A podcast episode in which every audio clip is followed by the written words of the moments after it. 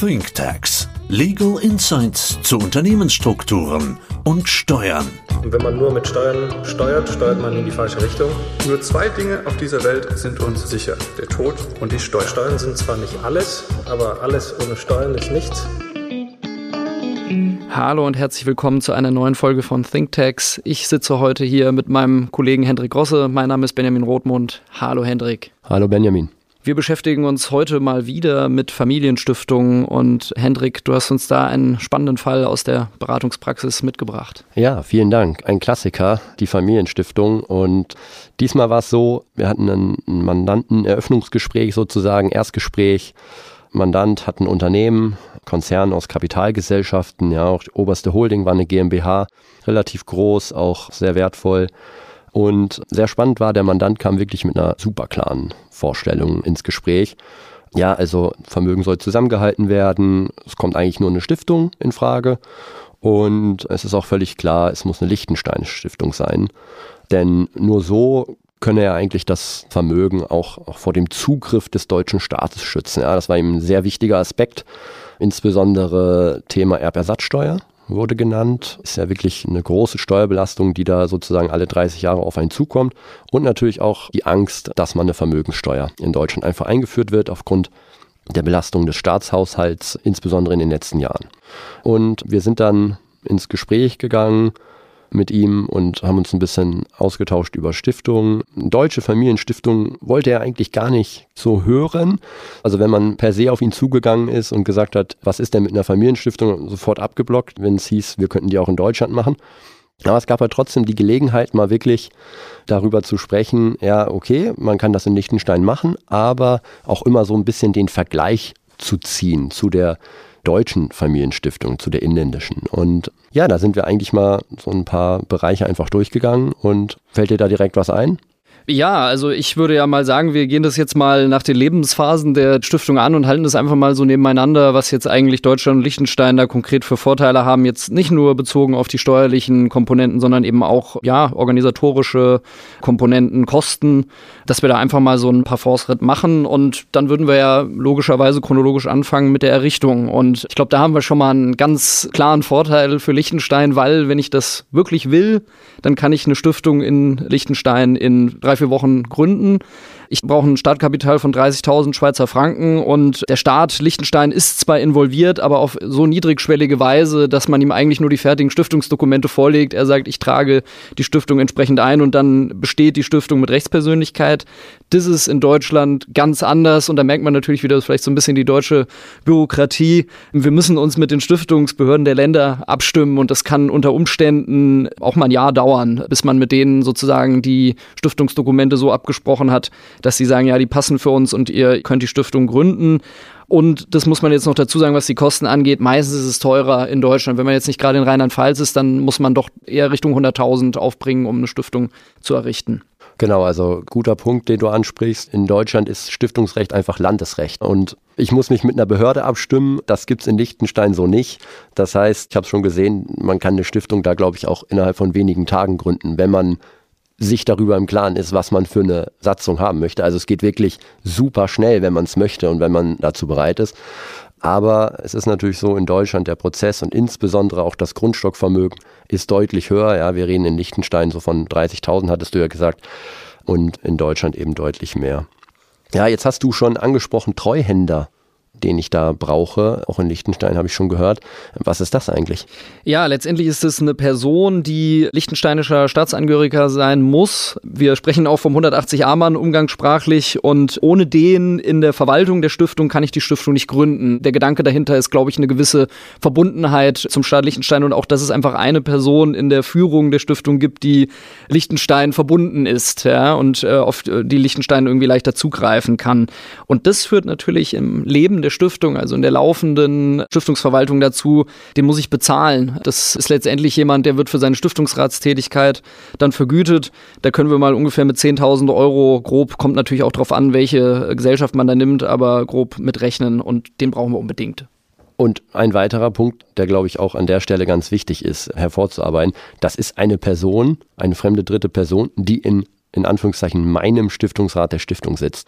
Das ist in Deutschland nicht so. Ich bin zumindest in Deutschland nicht dazu gezwungen, fremde Dritte in meinen Stiftungsvorstand sozusagen zu nehmen. Und hier habe ich eben in Liechtenstein das Thema, ja, ich habe eine fremde Person, die in meiner Stiftung mit drin sitzt, mit der ich mich abstimmen muss, mit der ich sozusagen das normale Leben der Stiftung quasi vollziehen muss. Und das ist natürlich auch ein emotionaler Aspekt, den man da im Hinterkopf haben muss. Ja, völlig richtig. Genau, ich bin gezwungen, eine familienfremde Person in die Verwaltung zu holen. Und das äh, ist durchaus auch mal was, wo die Leute sagen, das ist für mich ein Dealbreaker. Das mache ich nicht. Ich will, dass die Stiftungsverwaltung aus meinen Angehörigen besteht. Gut, jetzt könnte ich ja sagen, okay, die Person brauche ich halt, Liechtenstein, okay, ich nehme so einen Treuhänder mit rein. Ist der ansonsten wichtig oder kann ich auch sagen, ja gut, dann sitzt er da halt, aber ich überstimme den sowieso laufend?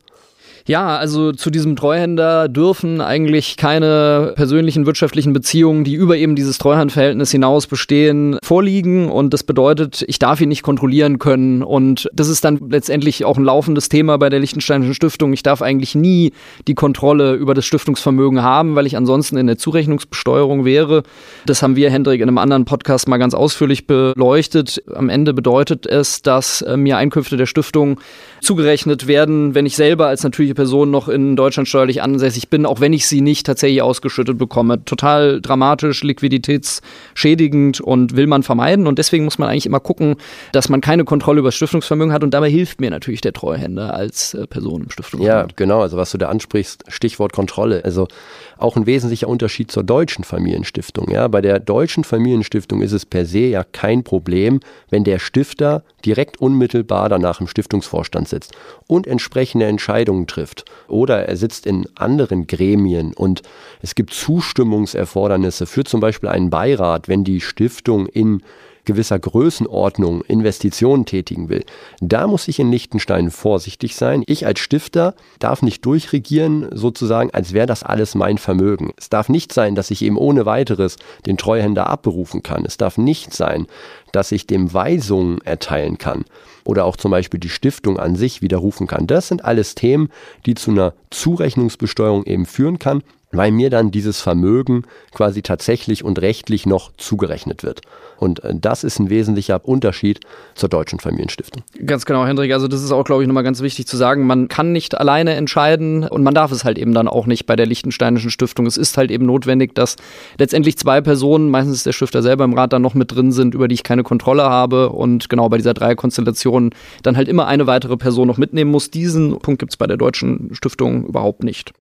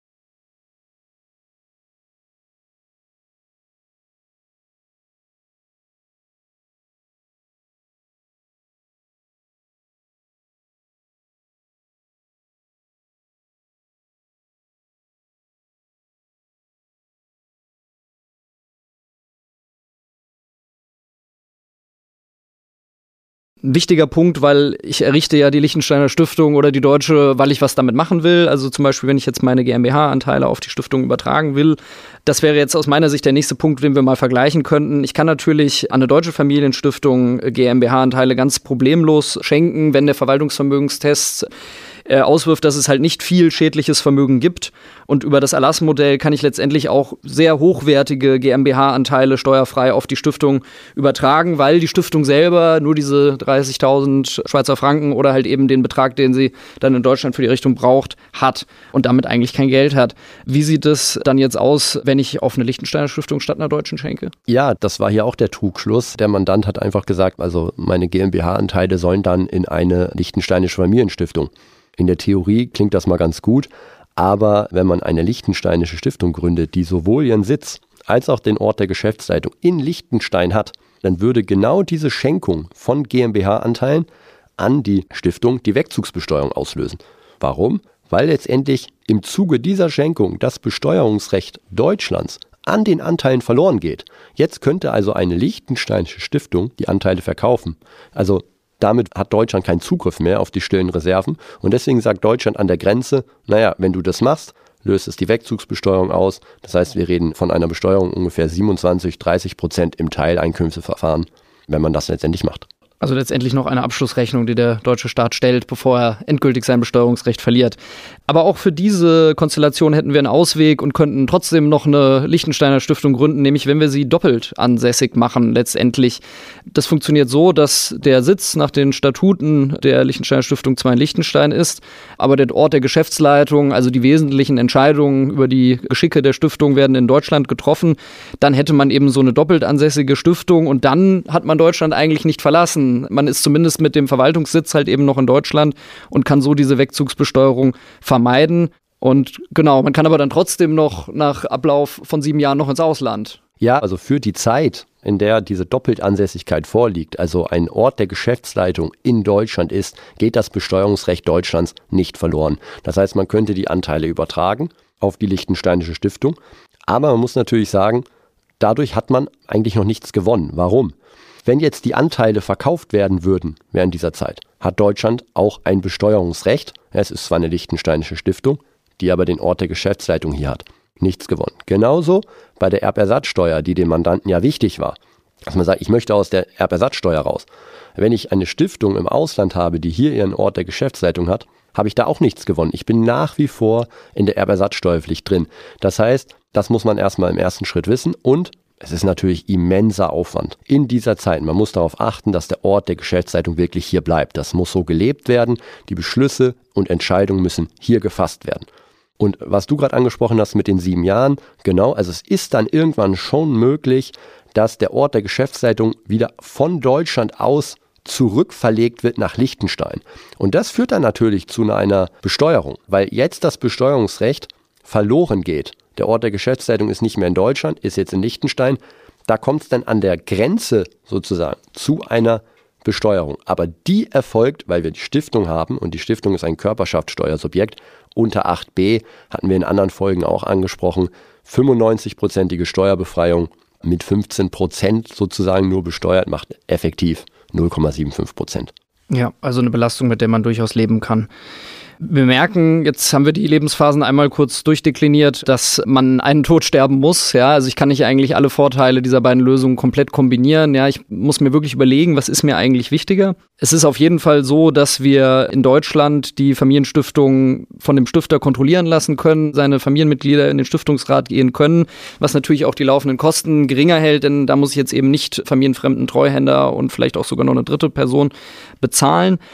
Was es dann jetzt auch noch steuerlich letztendlich zu beachten gibt, ist, wenn wir es so strukturieren, wie wir es gesagt haben, dann gibt es eigentlich keine großen Unterschiede in der laufenden Besteuerung. Die haben wir nämlich jetzt eigentlich so ein bisschen ausgeklammert, weil tatsächlich grundsätzlich die Immobilienerträge aus der Vermietung bei deutschem Grundbesitz werden mit den 15 Prozent Körperschaftssteuer belastet.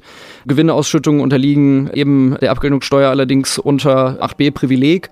Bei der GmbH, die jetzt auf die Stiftung übertragen wurde, gibt es letztendlich bei der Besteuerung überhaupt keine Unterschiede. Und worauf man halt achten muss, das Einzige bei Liechtenstein ist der Paragraph 50d EStG. Da ist eventuell nochmal eine vertiefte Prüfung erforderlich. Genau, ein besonderes Thema, auf das man hier jetzt nicht mehr eingehen werden. Aber klar, und ein wesentlicher Unterschied ist die Erbersatzsteuer. Aber das ist natürlich schon auch ein Thema, wo wir auch eigentlich immer versuchen, die Mandanten abzuholen. Weil was doch eigentlich passiert bei der Erbersatzsteuer ist, dass wir unterstellen, dass die Stiftung alle 30 Jahre stirbt und ihr Vermögen vererbt. Und ob ich jetzt eine Stiftung habe oder mich in der privaten Familienebene befinde, da ist es ja auch so, dass das Vermögen laufend in gewissen Abständen auch über Generationen vererbt wird. Und der wesentliche Unterschied und eigentlich auch Vorteil zwischen diesen Erbfällen im Privatvermögen zu dieser Erbersatzsteuer ist einfach, dass wir bei der Erbersatzsteuer genau wissen, wann dieser Erbfall eintritt. Wir wissen genau, wann die Stiftung stirbt. Wir können also bei Stiftungserrichtung sagen, in 30 Jahren an genau diesem Tag stirbt die Stiftung aus steuerlicher Perspektive. Und das heißt, wir haben immensen Zeitgewinn erstmal. Und wir können auch im Vorfeld, wenn wir wissen, irgendwann laufen diese 30 Jahre ab, zum Beispiel zwei, drei Jahre vorher mit einer entsprechenden Planungshorizont, kann man sich hinsetzen, sich das Vermögen der Stiftung anschauen, kann ermitteln, was würde für eine Erbersatzsteuer anfallen und dann gegebenenfalls gegensteuern, also sogenanntes schlechtes Vermögen in gutes investieren. Und da gibt es diverse Ansätze und Möglichkeiten, wie man dann eben noch, weil ja die Erbschaftssteuer, auch die Erbersatzsteuer, ja, eine Stichtagssteuer ist, dass man da eben gegensteuern kann und Möglichkeiten hat, diese Steuerlast, die dann in Zukunft kommt, in zwei, drei Jahren zum Beispiel, eben zu reduzieren. Also eigentlich auch wieder eher eine Chance, ein planbarer Erbfall, was wir eigentlich sonst nie haben. Genau. Und des Weiteren, das war ja das zweite Ziel des Mandanten hier in dieser Konstellation, Schutz vor einer möglichen Vermögenssteuer. Ich glaube, da kann man durchaus skeptisch sein, ob das tatsächlich dann auch helfen wird. Aber die Frage ist natürlich eigentlich auch, wird der Gesetzgeber, wenn er so eine Vermögenssteuer einführt, nicht auch eine beschränkte Vermögenssteuerpflicht einführen? Und insofern könnte das zumindest für bestimmte Vermögenswerte dann noch nach hinten losgehen. Das heißt, auch dafür muss ich nicht unbedingt Deutschland verlassen, weil ich einfach noch nicht weiß, wie ein Gesetzgeber die Vermögenssteuer ausgestalten würde. Genau, es ist zumindest unsicher. Okay, verstehe. Super, ich glaube, wir können festhalten, es gibt keinen absoluten Sieger. Es kommt tatsächlich auf die Wünsche des Mandanten an. Beide Strukturen haben ihre Vor- und Nachteile und man muss es sich wirklich im Einzelfall genau anschauen. Vielen Dank, Hendrik, für diesen schönen Abriss. Ich danke dir.